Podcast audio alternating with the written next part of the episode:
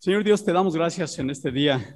Agradecemos como siempre tu amor, tu misericordia. Yo y en especial te agradezco por tu paciencia para conmigo, Señor, y pues para con todo, Señor, con el mundo en general. Gracias porque tú eres paciente y, tú esperas y nos das la oportunidad de hacer muchas cosas. Te agradezco.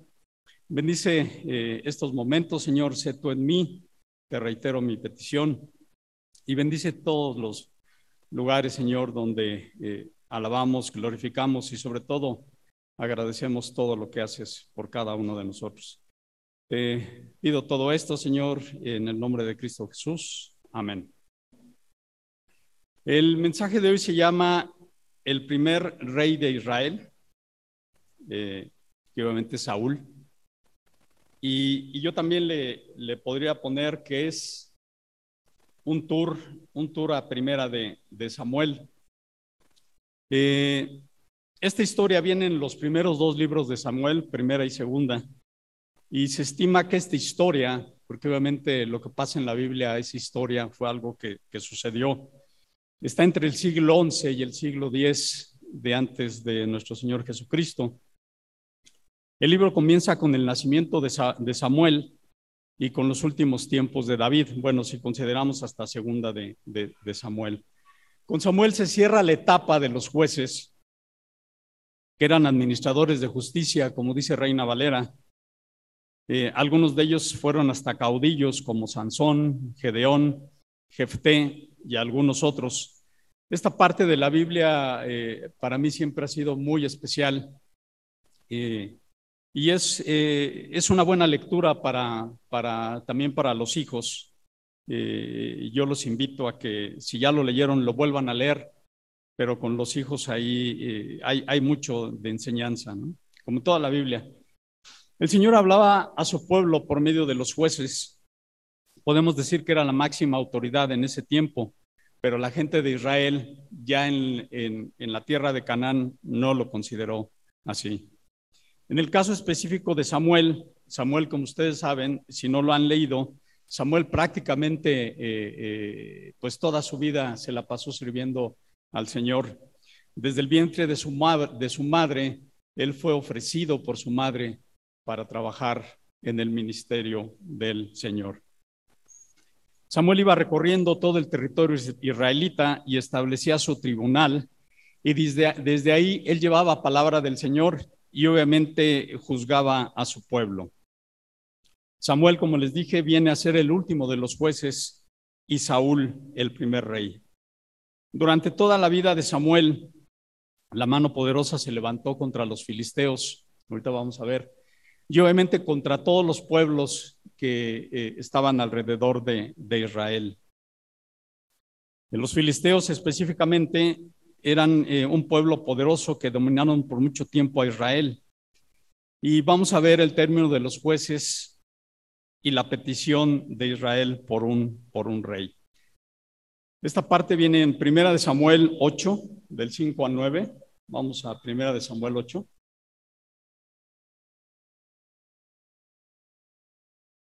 Y vamos a ver estas peticiones que el hombre hace y que realmente muchas veces dejan dejan mucho que desear.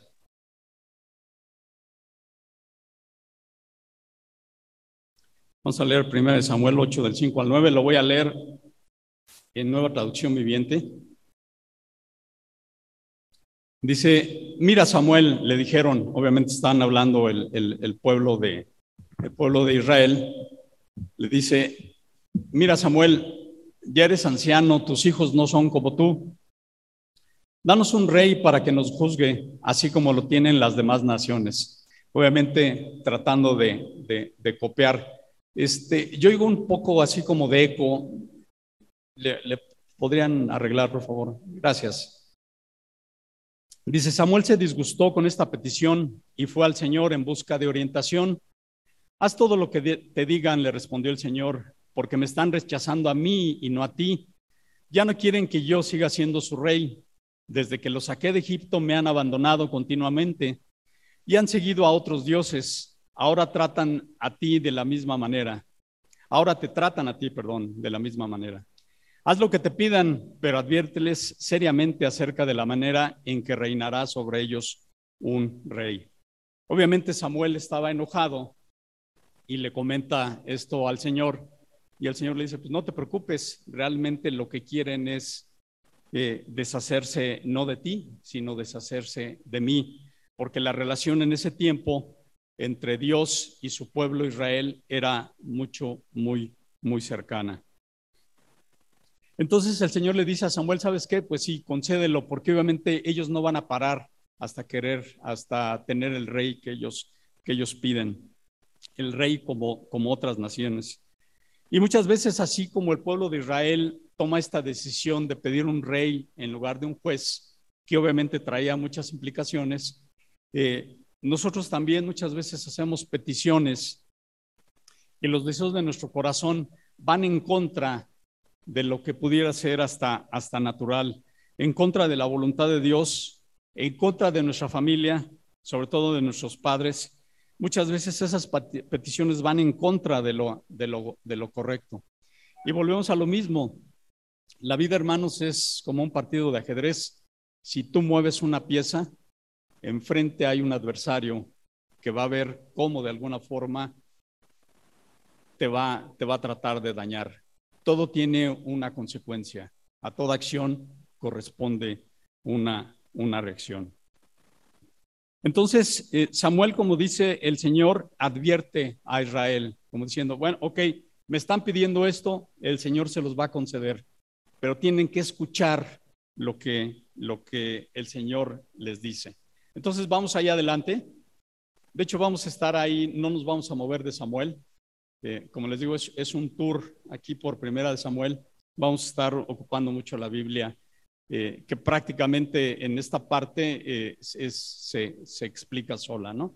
Entonces ahí del 11 al, al 18 dice así, esta es la manera en que un rey gobernará sobre ustedes, les dijo. O sea, Samuel hablaba al pueblo de Israel. El rey reclutará en el, ejército a los hijos de ustedes y los asignará a los carros de guerra y a sus conductores y los hará correr delante de sus carros. Algunos serán generales y capitanes del ejército, otros serán obligados a arar y a cosechar los cultivos del rey, y otros harán las armas y el equipo para los carros de guerra. El rey tomará las hijas de ustedes y las obligará a cocinar, a hornear y a hacer perfumes para él les quitará a ustedes lo mejor de sus campos, viñedos, huertos de olivos, y se los dará a sus oficiales. Tomará una décima parte de su grano y de sus cosechas de uvas y las, repartirá entre sus oficiales y miembros de la corte. Les quitará sus esclavos y esclavas y les exigirá lo mejor de sus ganados y burros para su propio uso. Les exigirá la décima parte de sus rebaños y ustedes serán sus esclavos. Cuando llegue este día, suplicarán ser aliviados de este rey que ahora piden, pero entonces el Señor no los ayudará. Entonces, básicamente aquí Samuel les dice, van a ser esclavos, o sea, es totalmente diferente tener un juez a tener un rey, ¿no? En el caso de nosotros, que somos una república, no tenemos reyes, pero tenemos gobernantes que obviamente no se alejan de, todo esto, ¿no? Desgraciadamente. Entonces, como les digo, muchas veces pedimos al Señor de ciertas cosas y ciertas situaciones que a la larga nos van a afectar, pero aún, así eh, seguimos pidiendo lo mismo. Ahí seguimos en el 19 al 21, dice, sin embargo, el pueblo se negó a escuchar la advertencia de Samuel. Aún así, todavía queremos un rey, dijeron ellos. Nuestro deseo es ser como las naciones que nos rodean. El rey nos juzgará y será nuestro líder en las batallas. Así que Samuel le repitió al Señor lo que el pueblo dijo y el Señor respondió, haz lo que te piden y dales un rey. Entonces Samuel estuvo de acuerdo y los envió a sus casas, así como diciendo, pues, ahora sí que si eso piden, adelante. Ya les advertimos, y, eso es lo que, lo, lo que quieren, ¿no? El pueblo de Israel se aferra a una idea que los llevaría a tener una vida de altibajos, una vida de mucho dolor, iban a enfrentar las consecuencias de sus obstinados deseos. Y así como hubo reyes buenos, hubo reyes muy malos, muy, muy malos. Ahora, a diferencia de los reyes, los jueces estaban enfocados a hacer la voluntad del Señor. Los jueces no formaban un gobierno, satisfacían una necesidad específica en un momento determinado, en un momento de crisis. Los reyes establecían un gobierno permanente como una burocracia, que podía ser tanto una bendición como una maldición para cualquier, para cualquier pueblo. Y ya una vez Israel quiso hacer de un juez, quiso hacer un rey. En jueces 8, no lo busquen, a Gedeón se le ofreció el trono sobre Israel. Y Gedeón contestó, no seré Señor sobre vosotros, ni mi hijo os señoreará. Jehová señoreará sobre vosotros. Este era el corazón de todos los jueces. Estaban enfocados a servir al Señor. Ahora, Israel no llevaba poco tiempo con jueces. Israel llevaba 400 años bajo este tipo de gobierno con jueces. Y de alguna forma veían la mano poderosa del Señor. Pero aún así, como dice eh, aquí la palabra, ellos querían, como los pueblos de alrededor, querían, querían ser iguales. Entonces toda la confianza del pueblo de Israel ya no estaba en Dios, ahora toda la confianza estaría en un hombre. A diferencia de los jueces, el rey es diferente, es diferente, perdón, solamente piensa en él y en sus allegados, solamente piensa en él y en su familia. Cualquier semejanza con, con los gobernantes que tenemos es pura coincidencia, ¿verdad? Entonces Samuel busca y encuentra a una persona, una persona que el Señor le dijo dónde eh, buscar y dónde encontrar. El Señor le indica que esta persona iba a ser, iba a ser Saúl. Entonces, vamos a Primera de Samuel ahí mismo 10, 1, 6 y del 7 al 9.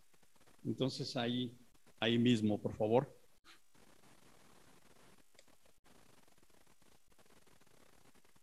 Primera Samuel 10, 1, 6 y del 7 al 9. Dice así, entonces Samuel tomó un frasco de aceite de oliva y lo derramó sobre la cabeza de Saúl. Besó a Saúl y dijo, hago esto porque el Señor te ha designado para que gobiernes a Israel, su posesión más preciada. Estas palabras son impactantes, ¿no?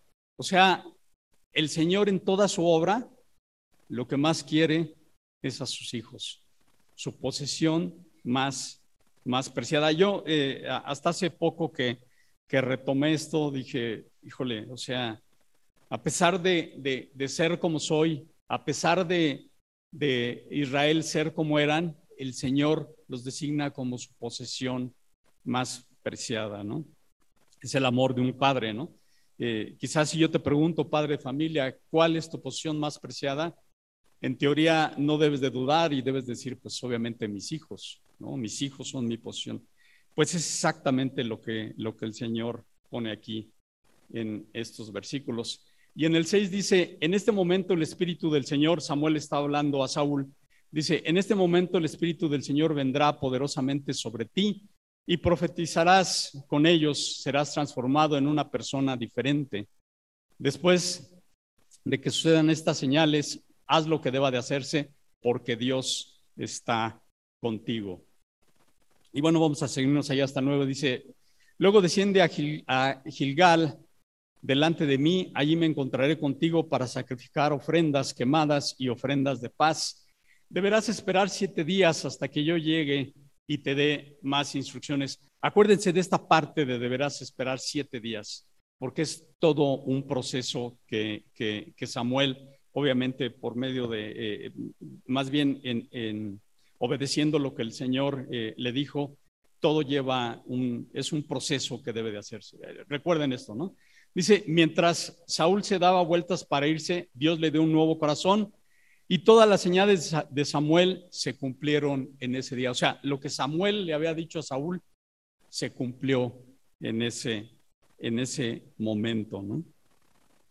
A pesar de que el Señor da el Espíritu Santo, y bueno, lo daba desde el Antiguo Testamento, pero también lo quitaba, o sea, lo daba y lo quitaba. En el caso de, de nosotros, a nosotros nos da también su Santo Espíritu, pero en nosotros el Espíritu ya no se mueve, el Espíritu se queda ahí.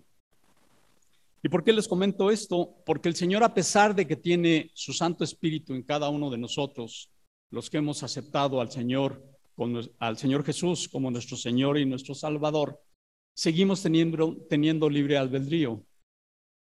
Esa es la decisión de poder tomar, o, eh, estoy siendo redundante, de poder tomar las decisiones. Las decisiones que tú tomas en tu vida, tú las tomas, nadie más las toma. Y esto es precisamente lo que pasó con Saúl, porque a pesar de que el Espíritu Santo estaba sobre él, Saúl tomaba decisiones y esas decisiones puede ser que no sean las mejores, a pesar de tener el Espíritu Santo.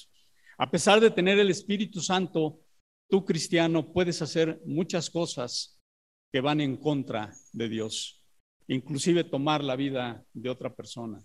O sea, ¿eso se puede hacer? Sí, sí lo puede hacer, ¿no? Ahí pasan dos cosas. O tienes al espíritu totalmente contristado, lo tienes disminuido, o a lo mejor nunca recibiste el espíritu porque nunca tomaste una decisión de forma verdadera. Entonces vamos a ver que Saúl tiene el espíritu, pero toma decisiones muy, muy equivocadas. Y el problema muchas veces no es que tome una decisión equivocada, el problema es cómo vas a reaccionar ante esas decisiones, cómo vas a reaccionar ante esas situaciones. Entonces, le reitero, si no hay una relación firme, si no hay una relación constante con el Señor, podemos hacer muchas cosas que van en contra de la voluntad del Señor. Después de que Samuel unge a Saúl, lo presenta delante del pueblo, delante de todos.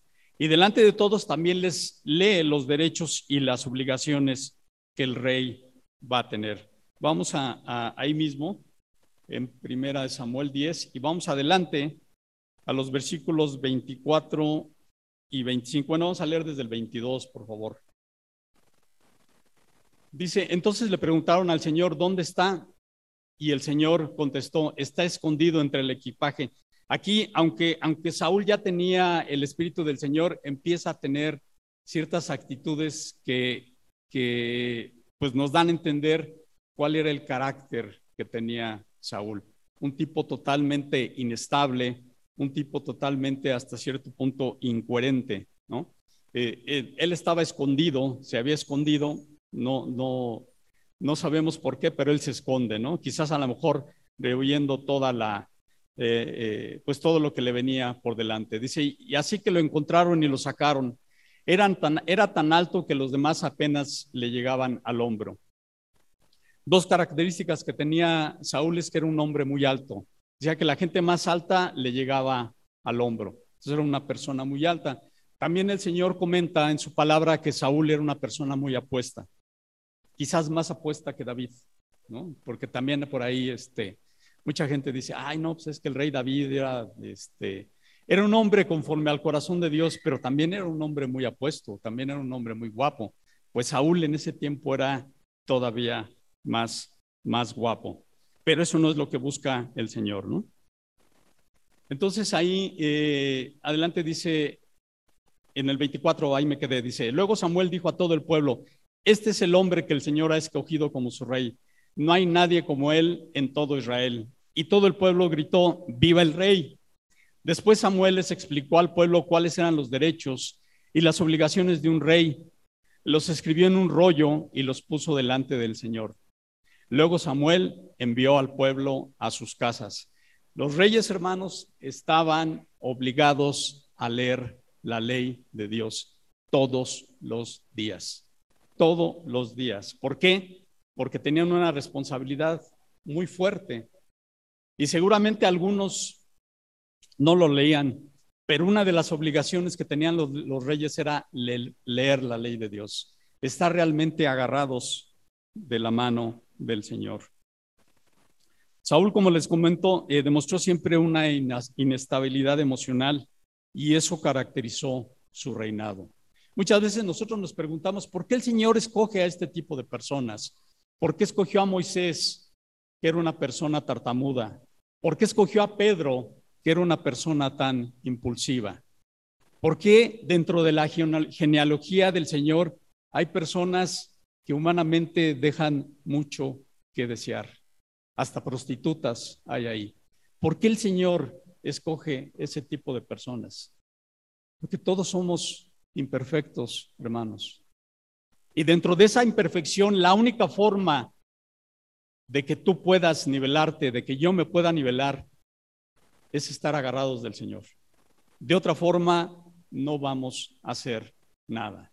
El Señor se agarra de esa, de esa parte. La escoria humana ha sido escogida por el Señor. Decía el Señor Jesús, yo vine a ver a los enfermos, los sanos no me necesitan. Todos estábamos enfermos, todos teníamos pecado. No hay uno que busque el Señor, no hay ni aún uno, dice el libro de Romanos. Entonces en ese tiempo había gente que apoyaba a tener a esta persona, que obviamente quizás a lo mejor conocían lo gris que era, que era Saúl, ¿no? Entonces decían, oye, pues cómo esta persona, y, lo comenta la palabra, cómo este nos va a estar gobernando. Pero hubo, un evento que ayudó a consolidar a Saúl como rey. Y vamos a verlo, ¿no? En esos momentos, uno de los, de los tantos momentos eh, eh, donde el pueblo de Israel tiene problemas con todos los pueblos que están alrededor, alrededor los amonitas con su rey Naas, cuyo significado es serpiente o víbora, ¿Les, suena familiar? Yo dije, pues sí. Estuvo oprimiendo, a dos tribus de Israel que no pasaron al río, el río Jordán. Si recuerdan, de todas las tribus de Israel, dos tribus se quedaron antes del río Jordán. Esas tribus eran Gad y Rubén. Entonces este rey de los amonitas tenía controladas a esas tribus y las tenía de controladas de tal forma que todos los hombres, a todos los hombres este rey les había sacado un ojo. Y lo hacía por dos cosas. Primero era para humillarlos, o sea, decir, estas personas que están sin ojo son mis súbditos, yo los tengo dominados, yo los domino, ¿no? Entonces realmente los trataba muy, muy mal. Entonces la primera parte era humillación y la otra parte era inutilizarlos por si en algún momento ellos pensaban luchar contra él. Pero el, mensaje más claro era humillar, humillar a ese pueblo orgulloso, a ese pueblo poderoso que era Israel. Entonces también no solamente era contra el pueblo, sino también mofarse contra el Dios de Israel. Entonces de estos dos pueblos, de Gad y de Rubén, un grupo de siete mil hombres escapa, escapa de esos pueblos y se van a otra ciudad una ciudad que se llamaba eh, de Galad. Y los amonitas, viendo que estas personas que no estaban marcados, los persiguen a esta ciudad y los encuentran. Y un grupo de, estos, de, estos, eh, de estas personas que huyeron salen de la ciudad y les dicen, a ver, ¿qué quieres? Pues obviamente que ustedes también estén eh, bajo nuestro dominio. Y este grupo les dice, muy bien, rey, este, aceptamos, este, pero ¿qué es lo que quieres? Y dice, pues lo mismo que, que, el pueblo, que tu pueblo, que sus pueblos, eh, les voy a sacar un ojo. Entonces, pues obviamente a nadie le gusta eso. Y los israelitas, eh, eh, de e, ese, remanente de, israelitas, le dicen al rey Nas, muy bien, lo aceptamos, pero ¿sabes qué? Déjanos ir con nuestro pueblo. Ellos sabían que Saúl acababa de ser ungido como rey.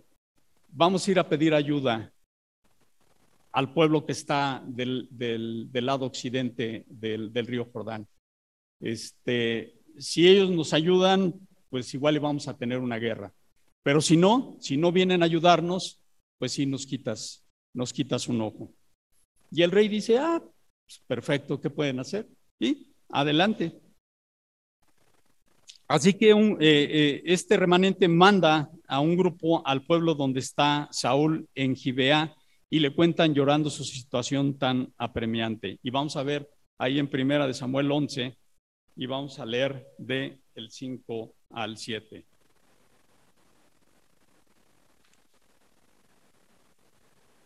Entonces llega este grupo ahí con Saúl, dice ahí el versículo 5, dice, Saúl había estado arando un campo con sus bueyes y cuando regresó a la ciudad preguntó, ¿qué les pasa?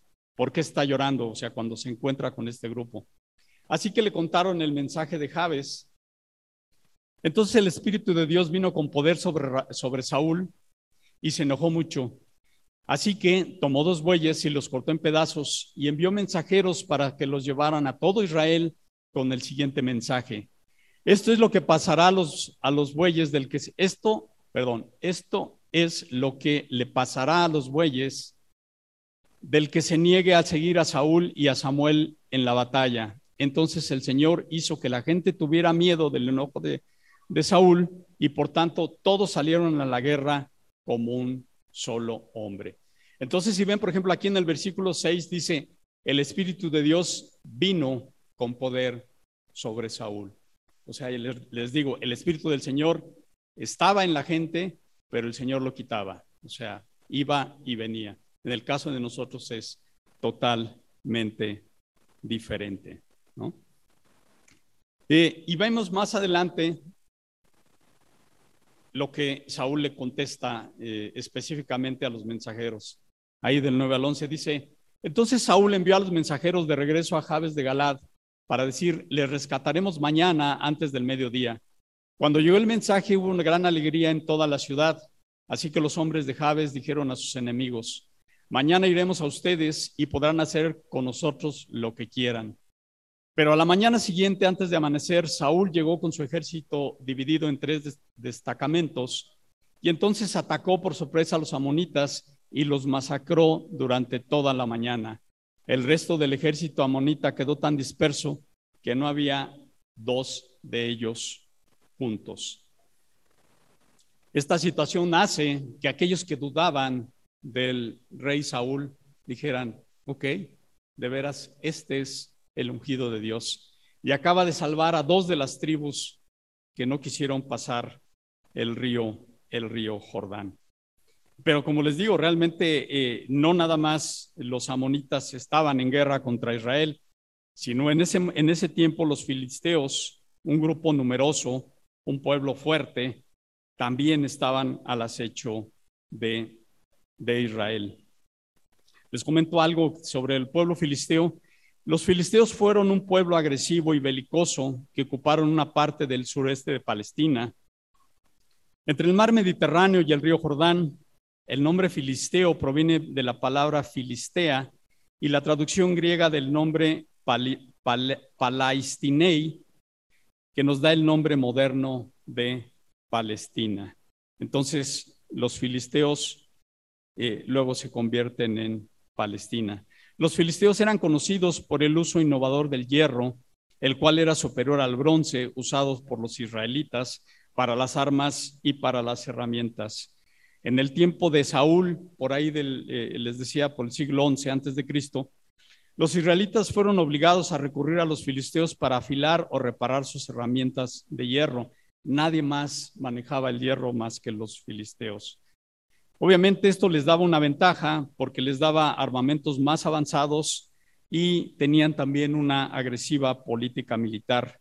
Los filisteos continuamente frustraban el desarrollo de Israel como nación y así lo hicieron durante 200 años aproximadamente. Los filisteos hostigaron y oprimieron a los israelitas y a menudo invadieron el, el, territorio de Israel. Los hijos de Israel simplemente no pudieron hacer frente al enorme poder militar de los filisteos.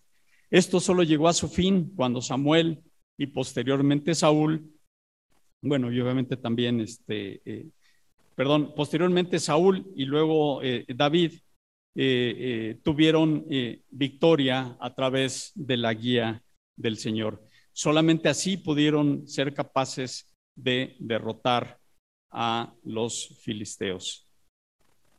Pero entonces pasa el tiempo y llega que uno de los hijos de Saúl, Jonatán, el famoso Jonatán, quien era totalmente diferente a su padre y después gran amigo, gran amigo de, de David, viendo toda esta situación contra los filisteos, los enfrenta. Dice, Jonatán inicia uno de los tantos conflictos de Israel con Filistea. En el capítulo 13 de Samuel la palabra dice que los israelitas tuvieron una guerra constante y se comenta de una victoria que tuvo Jonatán, hijo de Saúl, contra una guarnición, o sea, un grupo pequeño de filisteos. Y así después de esta, de esta, eh, este, de esta eh, pequeña batalla, Saúl convoca a los israelitas a sublevarse. Y vamos a Primera de Samuel 13 y vamos a leer del 5 al 13.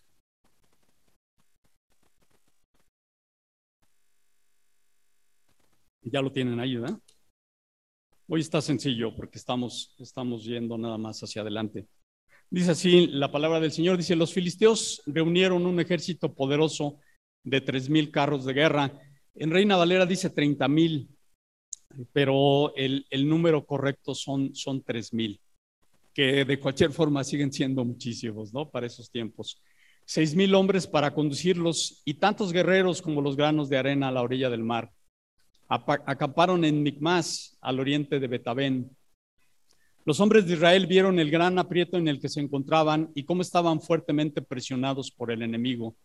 Trataron de esconderse en cuevas, matorrales, rocas, hoyos y cisternas. Algunos cruzaron el río Jordán y se escaparon a la tierra de Gad y de Galat. Yo no sé, leyendo esto, me viene a la mente la, la guerra de, de Rusia contra Ucrania, ¿no? Así se me hace el ejército ruso tan, tan poderoso y, los ucranianos, pues obviamente no tan, no tan numerosos ni obviamente tan poderosas en, en, un, en un armamento, ¿no? Eh, considerando lo que tienen los, los rusos. ¿no? Dice, mientras Saúl se quedó en Gilgal y sus hombres temblaban de miedo, durante siete días, ¿se acuerdan de lo que les decía? Acuérdense de esta parte de siete días. Durante siete días Saúl esperó era una espera eh, eh, eh, normal y ahorita vamos a, a ver por qué. Según las instrucciones de Samuel, pero aún así Samuel no llegaba. ¿Qué es lo que estaba pasando? Que Saúl estaba pensando enfrentar a los filisteos, pero obviamente tenía que acudir primero al Señor. Y Samuel le decía, espérate siete días y en siete días yo voy a llegar porque el único que puede ofrecer holocaustos al Señor soy yo. Él era juez y él era sacerdote del Señor. El único que podía hacer un holocausto era, era Samuel. Pero imagínense a Saúl viendo que sus hombres temblaban, viendo un ejército tan poderoso y Samuel no llegaba. Pero obviamente recuerden, el proceso eran siete días y apenas los siete días se estaban cumpliendo. Saúl se dio cuenta que sus tropas empezaban a desertar, de modo que ordenó, tráiganme la ofrenda quemada y las ofrendas de paz. Y Saúl mismo sacrificó la ofrenda quemada. Precisamente cuando Saúl terminaba de sacrificar la ofrenda quemada, llegó Samuel y salió a recibirlo. Entonces aquí Saúl había roto ese proceso que solamente los sacerdotes podían hacer. Entonces les digo, realmente piensen en Saúl e imaginen en esa guerra inminente, en ese ejército poderoso, tan numeroso y obviamente con el mejor armamento disponible en ese tiempo. Y lo peor es que la gente, su propio ejército, empiezan a desertar. Entonces es entendible hasta cierto punto la desesperación de Saúl. Dicen que eh, eh, el hombre realmente se puede medir cuando reacciona en un tiempo de crisis. ¿Cuáles son tus reacciones? ¿Cómo es que vas a, que vas a reaccionar? ¿Qué es lo que vas a hacer? ¿no?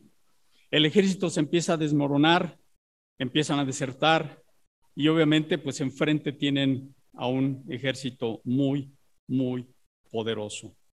¿Tú cómo eres bajo presión, hermano? Hermana, cómo eres bajo presión. Dice mi esposa que la gente bajo presión empiezan a caminar como guajolotes espantados, ¿no? Van para un lado, van para otro. Y sí es cierto, ¿no? sí, cierto, nos pasa, ¿no? Eh, tan solo, por ejemplo, el, llegar tarde, tienes, tienes algún este, compromiso y si vas tarde, ¿cómo te pones? ¿No? ¿Cómo manejas? ¿Cuáles son tus, tus reacciones? Hasta duele el estómago, ¿no? A, mí me, me, pasaba muy, muy seguro, muy seguido, ¿no?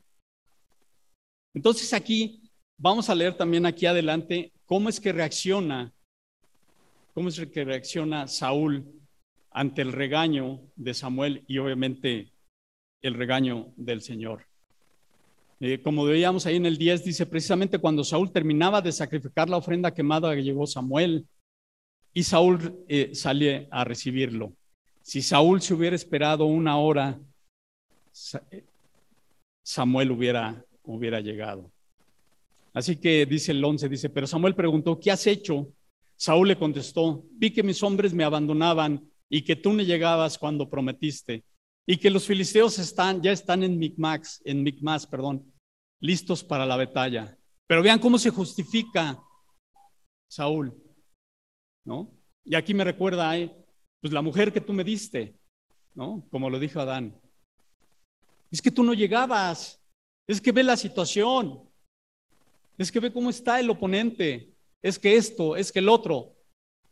Desde que se inventaron las excusas, se acabaron los tarugos, ¿no? Bueno, el dicho es peor, ¿verdad? Pero este, pero obviamente no lo puedo repetir aquí. Pero es cierto, empieza uno a poner excusas. ¿Qué has hecho? ¿Qué es lo que hubieras hecho? Si la reacción de, Adán o de Samuel hubiera dicho, a ver, tienes razón, pequé, soy pecador, soy pecador, perdóname, me arrepiento, no lo debí de hacer y no lo volveré a hacer. El problema no es que reaccionas, cómo reaccionas, ¿no? No busques justificantes, no busques cosas porque realmente, realmente te equivocas. Y el Señor no está en contra de eso. El Señor está en contra de que voltees a justificar y a que en algún momento tú señales a otros como culpables cuando el culpable eres, eres tú.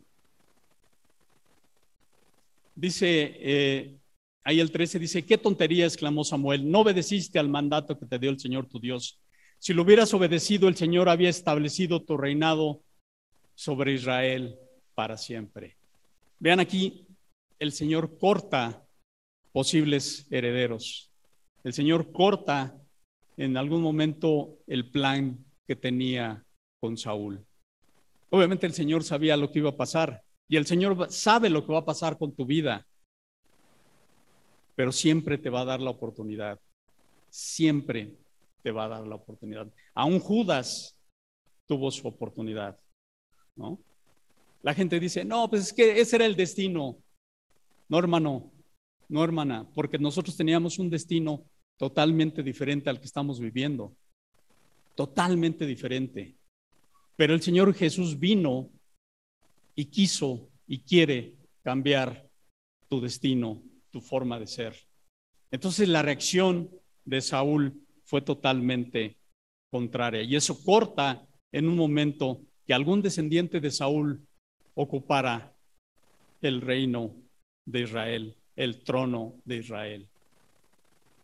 Entonces, imagínense lo que, lo que pasa, ¿no? Entonces, aquí el pecado de, Saúl tenía estas, estas consecuencias. Y obviamente el Señor iba a buscar a otra persona, a una persona que obviamente iba a ser también eh, eh, eh, imperfecta, que, que iba a tener sus errores, pero una persona que realmente buscara honrar al Señor. Cuando Saúl es confrontado, ofrece excusas cuando David fue confrontado, él confesó y se arrepintió. O sea, si ven las dos, las dos opciones, o sea, podemos errar, podemos cometer errores, podemos regarla, como se dice coloquialmente, pero ¿cómo vas a reaccionar ante todo esto? David también fue humano, David cometió muchas torpezas, cometió muchos pecados y tuvo su consecuencia. Pero en todo momento David dijo, yo la regué, yo, yo hice el pecado, nadie más, yo he pecado contra ti, contra ti, yo he pecado. Y como Saúl podemos tener inestabilidad emocional, pero como les digo, podemos tener ese nivel si estamos apoyados del Señor, como lo hizo David. Entonces sigamos ahí adelante y veamos eh, eh, esta confrontación que tiene eh, Israel contra los filisteos. Vamos a ver ahí en, en el capítulo 14 del mismo libro. Y vemos a Jonatán. Vean la diferencia de Jonatán, de la fe de Jonatán contra la fe de Saúl. Vamos ahí en el 14.6. Estas son palabras que dice Jonatán, hijo de Saúl. Dice, crucemos hasta la avanzada de esos paganos, o sea, un grupo que estaba delante, un, un grupo de los filisteos. Le dice Jonatán a su escudero, tal vez el Señor nos ayude, porque nada puede detener al Señor. Vea la convicción que tenía Jonatán en ese momento. Él puede ganar la batalla, ya sea que tenga muchos guerreros o solo unos cuantos. O sea, a Jonatán no le interesaba que el pueblo estuviera desertando. Él decía, el poder de Israel se basa en lo que el Señor pueda hacer en cada uno de nosotros.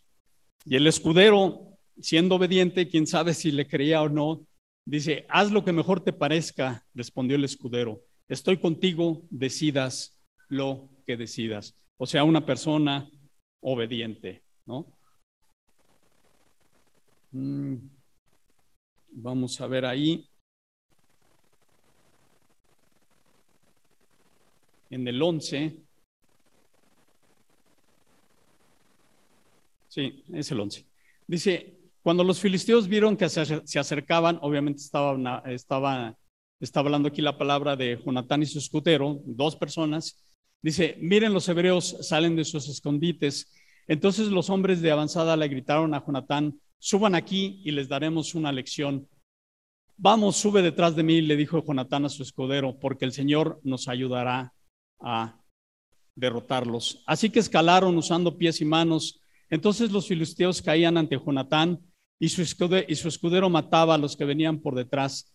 Mataron a unos 20 hombres en total y sus cuerpos quedaron dispersos, perdón, en un espacio de cuarta hectárea.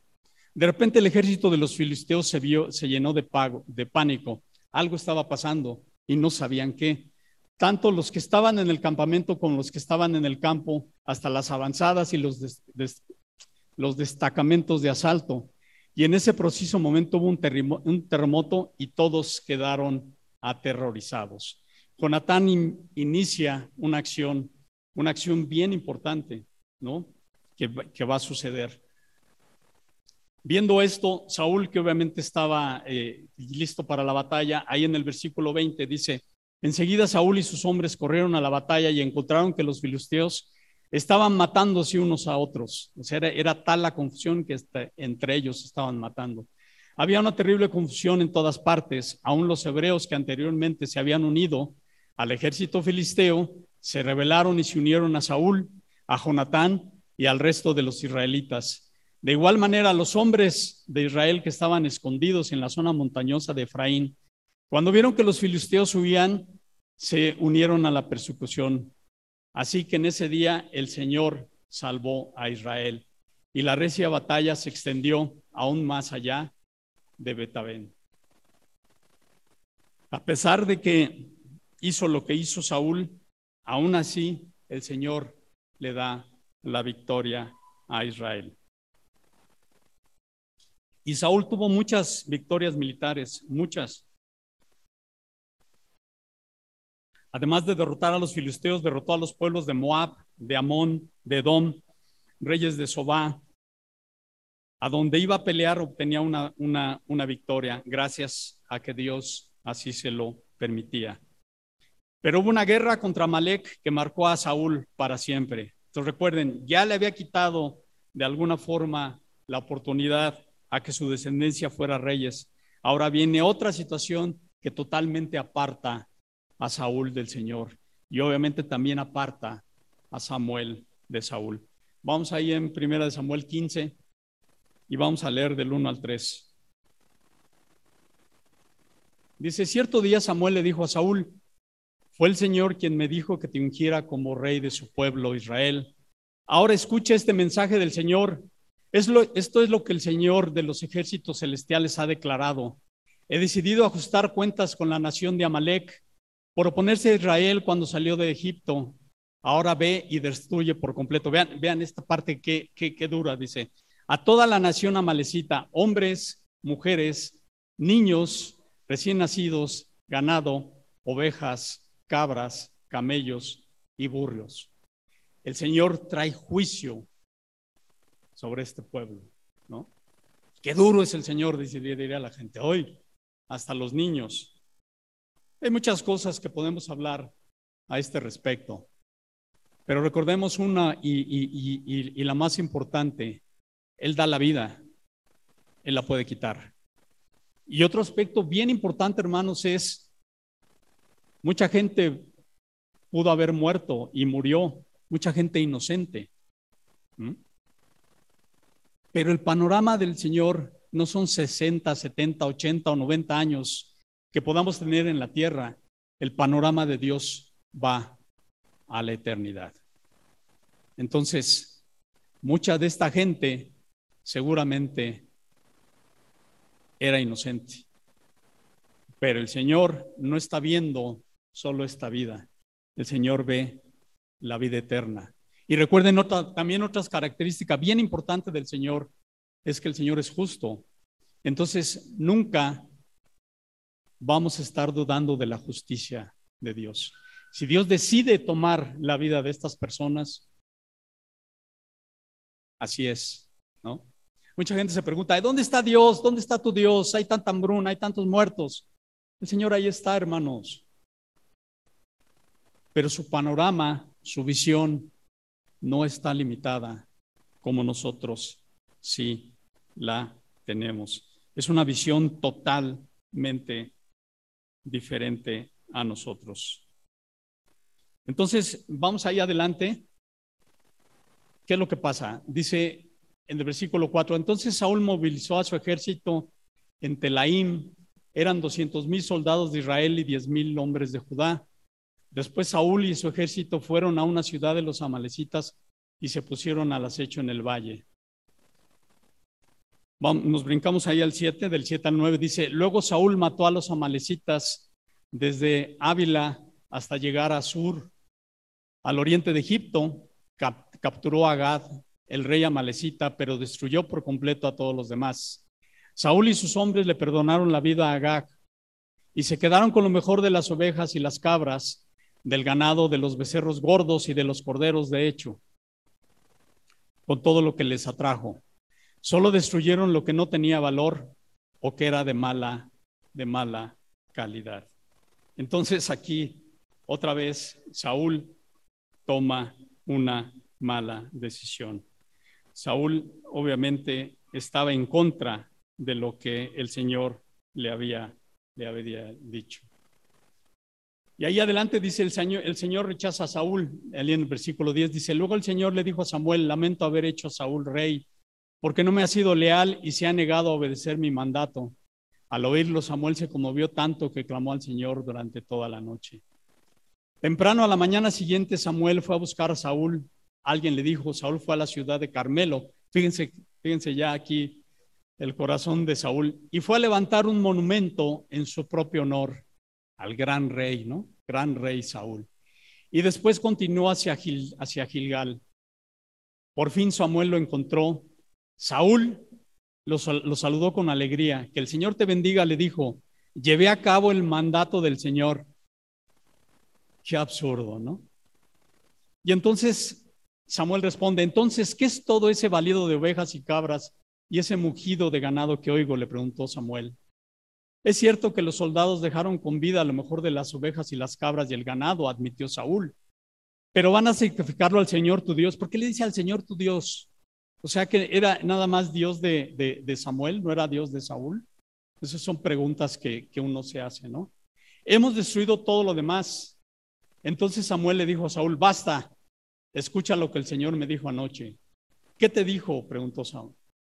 Y Samuel le dijo, aunque te tengas en poca estima, o sea, O sea, eh, eh, aquí le, dice este, Samuel a Saúl, aunque te sientas tan poquito, ¿acaso no eres líder de las tribus de Israel? El Señor te ungió como rey de Israel, te envió en una misión y te dijo, ve y destruye por completo a los pecadores, a los amalecitas, hasta que todos estén muertos. ¿Por qué no obedeciste al Señor? ¿Por qué te apuras a tomar el botín y hacer lo que es malo a los ojos del Señor? Y otra vez, vean la respuesta que tiene Saúl. Vean la respuesta. Pero yo sí obedecí al Señor, insistió Saúl. Cumplí la misión que él me encargó. Traje al rey Agag, pero destruí a todos los demás. Entonces mis tropas se llevaron lo mejor de las ovejas, de las cabras, del ganado y del botín para certificarlos otra vez al Señor tu Dios. ¿No? O sea, todavía es, es como cuando tú le das una, una orden a tu hijo, ve y haz esto, ¿no? Y todavía llegan contigo y te dicen, yo sí obedecí. Y, y esto pasó. O sea, Saúl comete la desfachatez de mentirle a, Saúl, a Samuel. O sea, ¿cómo le iba a mentir si Samuel sabía lo que estaba pasando? A lo mejor podía engañar a Samuel, pero no podía engañar a Dios. Y pasa exactamente lo mismo con nosotros. Nos podemos engañar y podemos engañar a la gente de al lado, a la gente de enfrente, pero no podemos engañar a Dios. Obviamente Saúl estaba mintiendo porque solo un par de décadas más tarde hubo suficientes amalecitas para llevar cautivos a David y a las familias de sus hombres. Esto viene en primera de Samuel 30, no, no, no, no lo busquen. Después de que Samuel y sus hombres atacaron a los amalecitas y rescataron sus familias, 400 amalecitas escaparon. Si Saúl hubiera cumplido lo que Dios había encomendado, esto nunca hubiera ocurrido. Cientos de años después, un descendiente de Agag, Amán, trató de exterminar al pueblo judío en su totalidad, y esto viene en el libro de Esther. Así que la obediencia incompleta de Saúl resultó casi en la destrucción de Israel. El pueblo de Amalek y el pueblo de Israel ya tenían historia, hermanos. En Deuteronomio 25, el Señor le dice a Moisés, nunca te olvides lo que los amalecitas te hicieron cuando salías de Egipto. Te atacaron cuando estabas cansado y agotado e hirieron de muerte a los más débiles y a, a todos los que habían quedado detrás de ti. No tuvieron temor de Dios. En jueces 3, amonitas y amalecitas derrotaron a Israel y toman Jericó. En jueces 7 se juntan con los madianitas y luchan contra Israel. Nada más que ahí sí, Gedeón los derrota. Y enseguida viene ahí en nuestro texto que estamos leyendo en 1 Samuel 15, dos de los versículos más emblemáticos desde mi, punto de vista eh, muy personal que tiene la Biblia y que derriba cualquier otra otra creencia y, cualquier creencia que en un momento ustedes puedan conocer. Dice, pero Samuel respondió, ¿qué es lo que más le agrada al Señor? ¿Tus ofrendas quemadas y sacrificios? ¿O que obedezcas su voz? Escucha, la obediencia es mejor que el sacrificio y la sumisión es mejor que ofrecer la grasa de carneros. La rebelión es tan pecaminosa como la hechicería y la terquedad y la terquedad tan mala como rendir culto a ídolos. Así que, por cuanto has rechazado el mandato del Señor, Él te ha rechazado como rey. Qué palabras del Señor en esta parte, ¿no? Y les digo, pongan la creencia que ustedes quieran contra estos versículos que el Señor expresa y realmente todo, todo viene abajo. Todo viene abajo. La rebelión es tan pecaminosa como la hechicería y la terquedad tan mala como rendir culto a los ídolos. Así que, por cuanto has rechazado el mandato del Señor, Él te ha rechazado como rey. Otro suceso que en este, eh, en este caso corta el reinado de Saúl. Por este hecho, el Señor iba a quitar a Saúl, ya ni siquiera lo iba a dejar terminar eh, de ser rey. Y entonces es cuando levanta a David. O sea, vean cuál es la consecuencia. Pero también vean la terquedad, la terquedad de Saúl, que si yo, yo realmente, yo obedecí. Muchas veces las situaciones, los peligros, la falta de apoyo, la presión, como comentó David hace ocho días, hace que tomemos direcciones y decisiones equivocadas. No sé tú, hermano o hermana,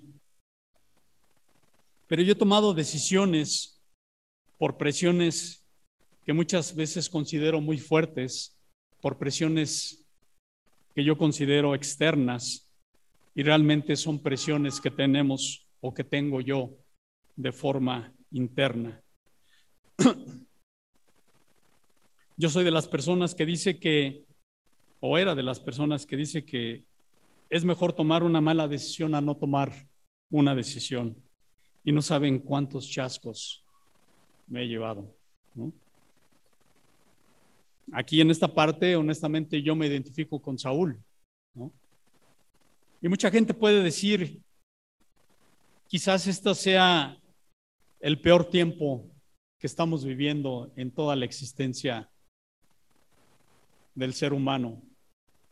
¿Quién sabe, hermanos? Yo siempre también, si pienso que las cosas están mal, recuerdo esta parte donde Israel era acechado por tantos pueblos, donde Israel tenía tanta, tantas batallas, tantas guerras, tantas situaciones muy, muy difíciles. Y a pesar de todo eso, el Señor estaba ahí. El Señor tenía control. Y si el Señor tuvo control en esos tiempos, el Señor sigue teniendo control ahora. Y eso es lo que debemos de tener bien claro y tener la convicción. Porque si estamos considerando todo lo que está pasando a nuestro alrededor, nos vamos a caer y no vamos a poder hacer nada. Y nos vamos a llenar de miedo y a lo mejor vamos a reaccionar como el ejército de Saúl o como, o como Saúl mismo. ¿no? Entonces hoy, hoy los invito a que identifiquen bien cómo están pasando todo este tiempo, este tiempo de enfermedad, este tiempo que nos quita tranquilidad, este tiempo que nos invita la paz. Muchas veces estamos viviendo consecuencias y no vemos el, el origen de la problemática. Veo que, por ejemplo, el dinero no te alcanza pero quizás es porque estás gastando más de lo que ingresas.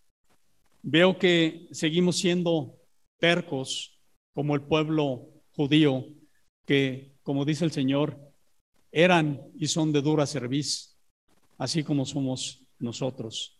Esa terquedad, esa terquedad, la cerviz es esta parte, hermanos, esta parte del cuello. Somos arrogantes, somos tercos, ¿no? Somos impacientes como lo fue Saúl, muy impacientes. En toda situación, se los he repetido varias veces y se los vuelvo a repetir, el Señor siempre va a tratar con tu paciencia, siempre. ¿Por qué? Porque no tenemos paciencia, hermanos. Somos muy, muy impacientes. Busco satisfactores en el mundo porque me siento solo, porque me siento sola, porque no hay realmente cosas que me llenen, porque busco donde no es. Lleva al Señor todas tus necesidades, todas tus necesidades, todos tus temores, todas tus frustraciones, porque todos tenemos frustraciones. Lleva al Señor todo lo que te preocupa, todo lo que sientes. Descarga tus sentimientos con el Señor. Todo esto coméntaselo. El Señor está listo. Su oído siempre está abierto para todo lo que tú puedes comentarle espera en los tiempos del Señor. Sé que es fácil decirlo y no es fácil hacerlo. El siguiente punto es, entrega el control, el control de todo al Señor, porque tanto tú como yo somos incapaces de enfrentar muchas cosas. Somos incapaces de crear hijos, somos incapaces de llevar un hogar, somos incapaces de cumplir con las cosas que nos pone el mundo, inclusive en el trabajo. Acepta tu incapacidad para lidiar con todo lo que te preocupa y acepta que solamente por medio de él puedes enfrentar la vida. Ponte a cuentas con Él, hermano. Todos debemos de estar a cuentas con Él diario, diario, diario. Trae a tu mente la palabra del Señor y aprende de todo lo que escuchas, de todo lo que lees. Aprende de todo lo que vives, ¿no? Debes de aprender, debes de aprender para no repetir. Lee todo esto, porque dice, todo esto es historia, y dicen que la gente que no lee la historia y aprende está condenado a repetir los errores. Entonces lean de esto, que sus hijos lean esto, que tus hijos vean que tú estás leyendo de la palabra. Trata de descansar en Él, relájate. No te digo que no hagas nada, porque la paz del Señor puede ser una tranquilidad en movimiento. O sea, enfócate en orar y en leer la, la palabra. Trata de hacer algo que te relaje, camina, escucha música, distrae tu mente y espera en el Señor. El Salmón se dice, voy a meditar en tus proezas, voy a evocar tus obras poderosas. ¿Y cuáles son las proezas si realmente no vemos la Biblia, si no la leemos? ¿Cómo van a saber tus hijos de las proezas de Dios? ¿Cómo van a saber tus hijos de los milagros que sigue obrando el Señor en este tiempo si tú no se las declaras? Tenemos mucho que hacer.